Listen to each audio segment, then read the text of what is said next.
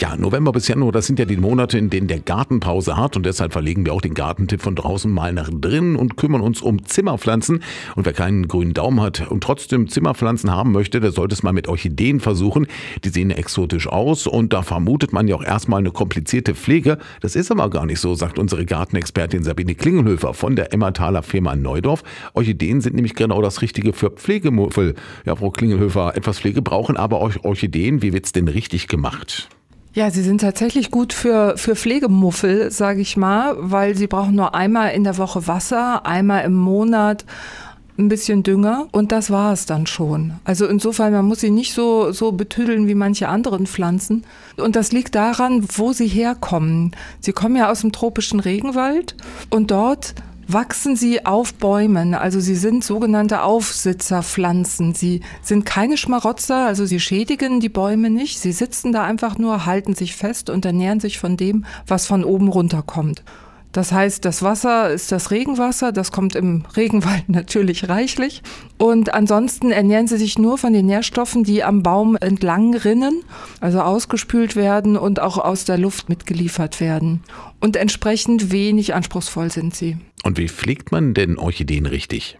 Alle, alle Sorten, die man bei uns kaufen kann, die sind ähnlich geartet. Also die brauchen alle eine spezielle Orchideenerde.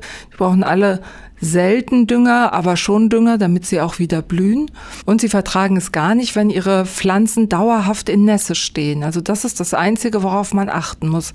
Man kann jetzt nicht sagen, okay, ich habe die Orchidee in einem Übertopf stehen, ich gieße sie jetzt einmal kräftig und dann soll sie sehen, wie sie zurechtkommt. Das ist eine schlechte Idee, weil dann die Wurzeln vielleicht dauerhaft im Wasser stehen und faulen können schön gießen, ja, und dann aber das überschüssige Wasser weggießen. Oder einfach die Pflanze aus dem Topf nehmen, übers Waschbecken halten, einmal gießen, am liebsten mit Regenwasser und nach dem Abtropfen wieder zurück in den Übertopf. Dann ist alles wunderbar. Solange die Blüten da sind, ist die Orchidee ja schön, aber wenn sie weg sind, dann bleiben ja meist noch so drei, vier schlappe Blätter übrig. Ist die Pflanze dann nur noch was für den Kompost? Nein, auf keinen Fall. Also sie blüht auf jeden Fall wieder, wenn die Blütentriebe abge blüht sind, dann kann man die runterschneiden, aber nicht komplett runter, sondern man sollte so ein, so ein Stückchen noch stehen lassen von dem Blütentrieb, wo noch so drei kleine Knubbel dran sind, drei Knoten dran sind. Das sind die Punkte, wo dann wieder der Neuaustrieb passiert für einen neuen Blütentrieb. Also nach der Blüte erstmal acht Wochen lang weniger gießen, also noch weniger gießen und gar nicht düngen und nach acht Wochen erst wieder anfangen, mit dem wöchentlichen Gießen und dem einmal monatlichen Düngen.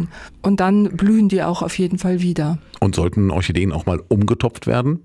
Ja, wenn die Wurzeln zu stark aus dem Topf rausquellen, also wenn man sieht, oh Mann, das hebt sich schon richtig aus dem Topf raus, dann kann man umtopfen. Das heißt, man nimmt die aus dem Topf raus streuselt das Ganze, was noch an Erde dran ist, runter, also so viel wie möglich entfernen. Und dann passt sie in der Regel auch wieder in den gleichen Topf rein. Und man topft sie dann eben in neues Substrat. Das sollte dann unbedingt eine Orchideenerde sein. Die sind nämlich so ganz grobporig, wo das Wasser eben schnell abfließen kann. Und dann topft man sie da wieder ein und alles ist gut.